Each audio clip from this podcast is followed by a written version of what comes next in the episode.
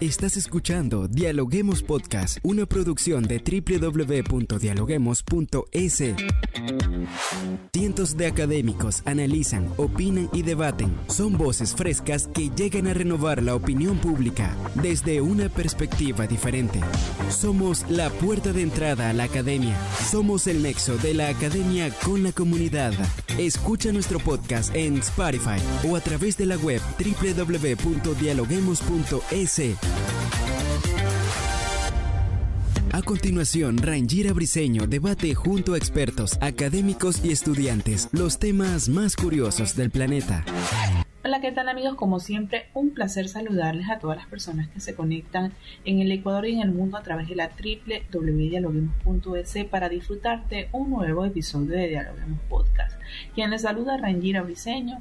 Así comenzamos hablando de un nuevo tema sobre la reforma a la ley de comunicación, la cual abre un nuevo juego en el Ecuador. Así comenzamos. Conforme a lo establecido en la Constitución, el presidente de la Asamblea Nacional, Virgilio Saquicela, envió el 23 de julio el proyecto de ley orgánica reformatoria de la Ley Orgánica de Comunicación al presidente de la República, Guillermo Lazo, para su respectiva revisión. Tras su aprobación, el gobierno rechazó de manera enfática el texto, lo cual provino de un informe de minoría y lo calificó como una ley de comunicación mordaza. Esto dijo el presidente Guillermo Lazo al respecto.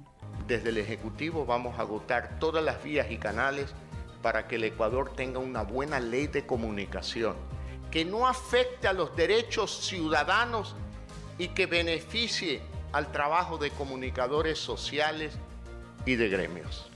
¿Está en peligro la democracia, la libertad de prensa y de expresión en el Ecuador? Hoy lo analizamos en Dialoguemos Podcast. Y para ello nos acompaña Jaime Celi, abogado y docente de la Universidad Técnica Particular de Loja. Bienvenido, Jaime, ¿cómo estás? Bien, buenos días, Rangel, un gusto saludarlos. Muy bien, a las órdenes.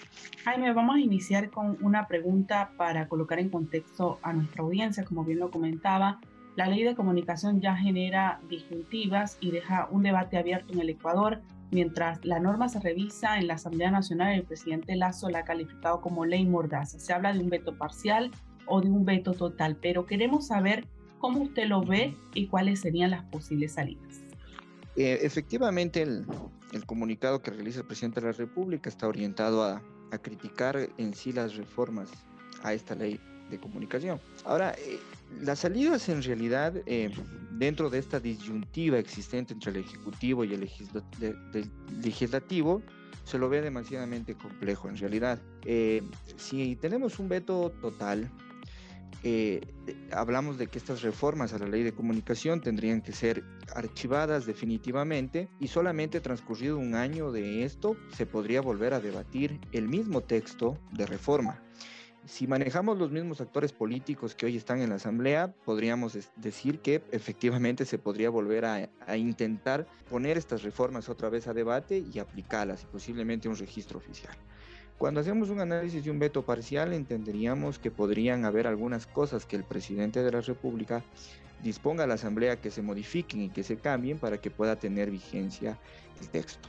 A la final, eh, la decisión queda única y exclusivamente en el Ejecutivo.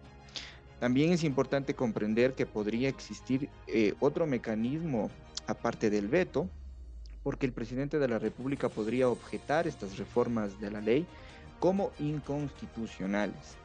Al suceder esto, eh, tendría que pasar por control de la Corte Constitucional, ya que es el máximo órgano de interpretación constitucional, que podría analizar las normas que considera el Ejecutivo que son inconstitucionales para que sean revisadas por este organismo de control, es decir, la Corte Constitucional. Un mecanismo muy interesante porque si la Corte establece que no hay inconstitucionalidades, la norma podría entrar en vigencia, y si la Corte establece que existen inconstitucionalidades, se debería tener en cuenta estas líneas y también podríamos estar analizando que la norma no podría entrar en vigencia dentro del registro oficial. El proyecto de ley de comunicación fue uno de los primeros pasos del presidente Guillermo Lazo, pero en la sociedad ahora existe una preocupación en torno a los artículos. Según su visión, ¿cuáles serían los artículos que más preocupan? La reforma a la ley de comunicación trae consigo la aparición de un nuevo órgano de control, que esto es muy preocupante porque cuando se implementó la ley de comunicación en el año 2013 se creó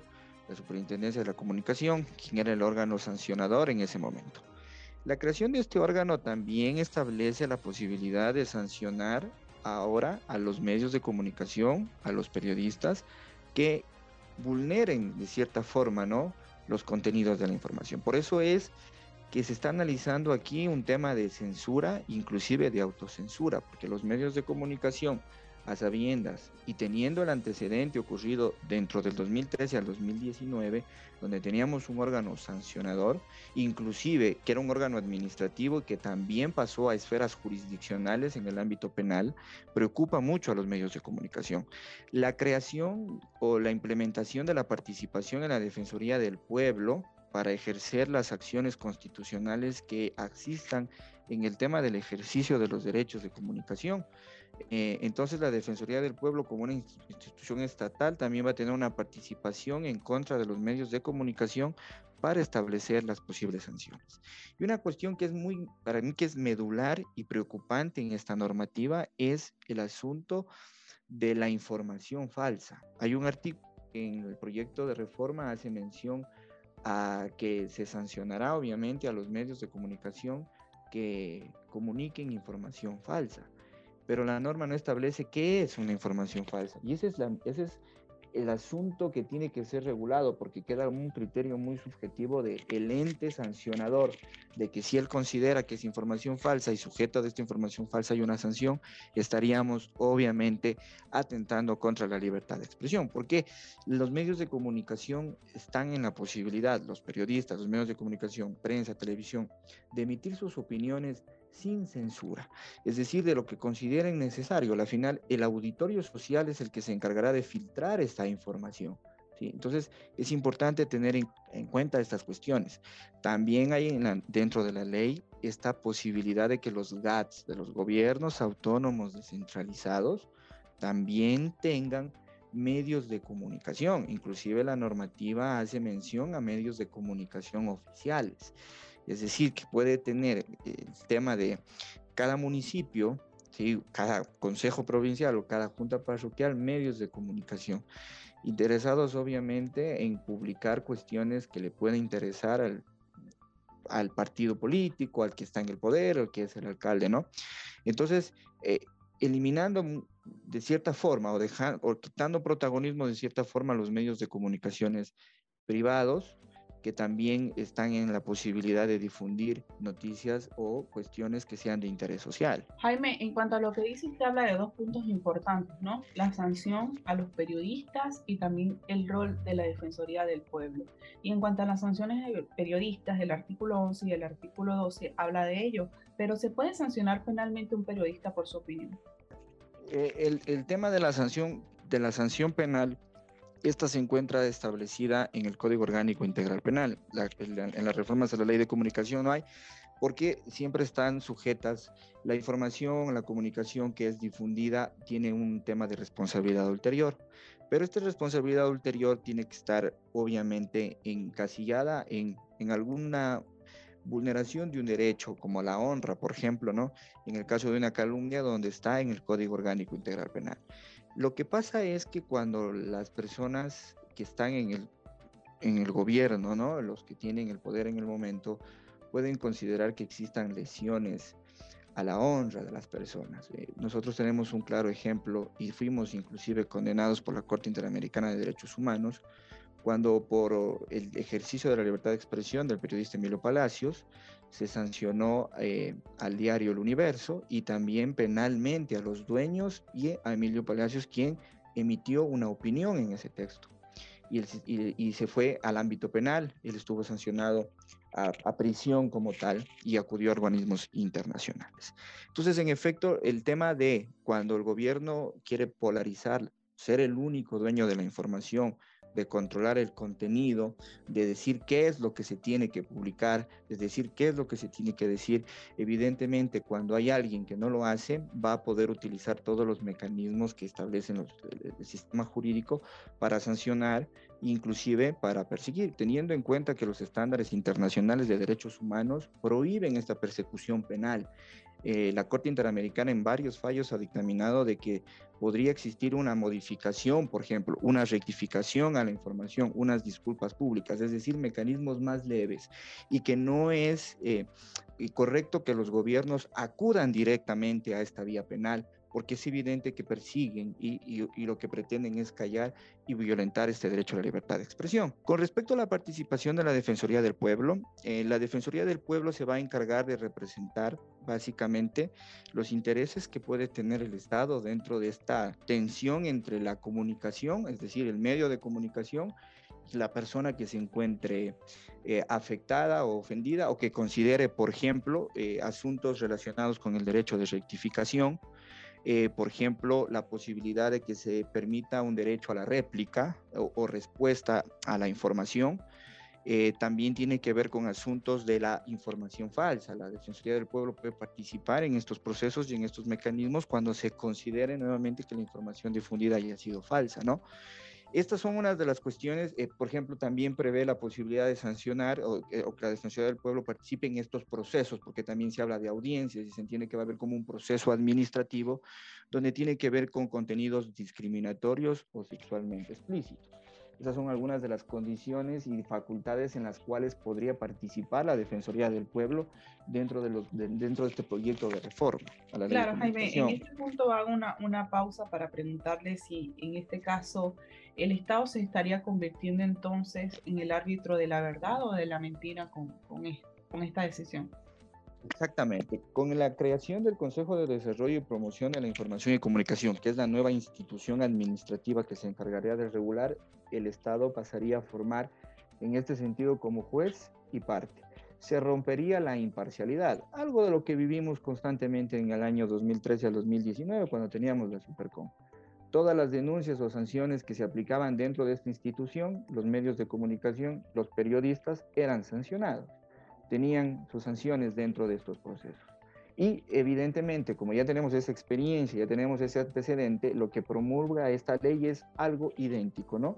En tener un rol estatal, tener una institución estatal que se encargue de decidir qué es lo verdadero, qué es lo falso, qué es lo correcto, qué es lo incorrecto, y eso es lo que preocuparía y lo que restringiría el derecho a la libertad de expresión, porque básicamente ya estamos rompiendo con esta imparcialidad. El Estado estaría interesado dentro de, esta, de sancionar.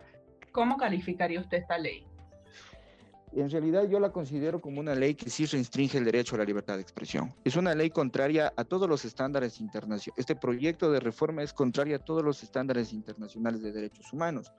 De esto la Corte y la Comisión Interamericana ha dicho bastante sobre cómo se debe hacer uso del ejercicio de la libertad de expresión, cómo se tiene que comportar el Estado frente a la opinión que puede incomodar a los gobiernos. Y claro, eso es importante porque la libertad de, la libertad de expresión y la libertad de opinión traen a, a fortalecer esta democracia que en el Ecuador siempre se ve tan debilitada.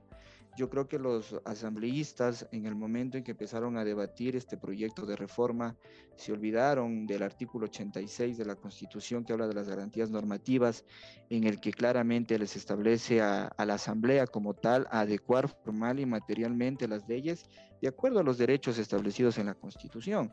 Y la comunicación es un derecho que está establecido en la Constitución y es un derecho que se tiene que ejercer sin censura. Así lo ha determinado nuestra Constitución, concretamente en su artículo 18, numeral 1. El resultado final es muy distante al proyecto original que se planteó hace más o menos, creo yo, unos 8 o 9 meses. ¿Alguna reflexión final que nos quiera dejar el día de hoy, Juan?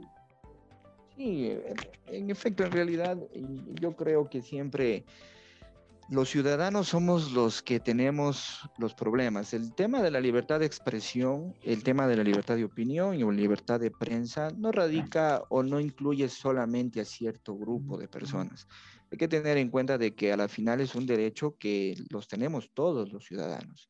Si yo tengo limitaciones y restricciones en la libertad de prensa, por ejemplo, yo no puedo, yo no puedo tener un criterio formado de opinión de qué es lo que está sucediendo.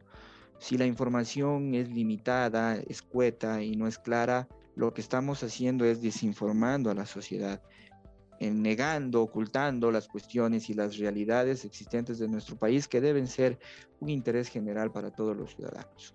Entonces es importante que los políticos, en realidad los que hoy están eh, manejando las riendas del país se pongan a reflexionar en el sentido de que hay que dejar sus intereses, sus intereses de bancada, sus cuestiones personales, para realmente ver cómo estamos afectando a la sociedad, porque estas decisiones pasan factura a los ciudadanos.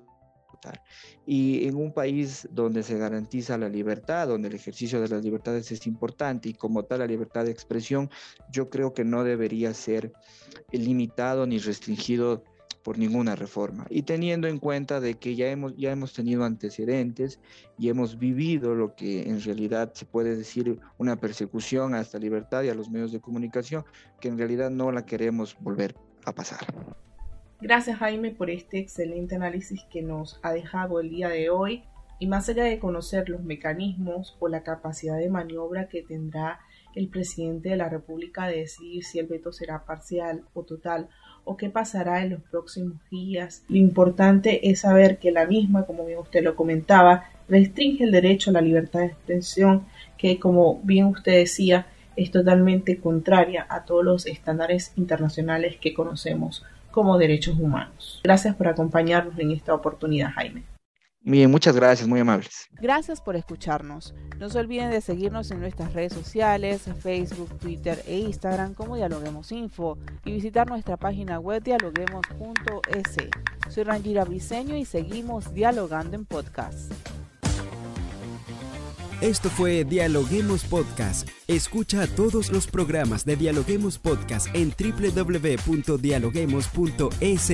Suscríbete para no perderte ningún episodio. Estamos en Spotify. Sigue escuchando Dialoguemos Podcast, el nexo entre la academia y la comunidad.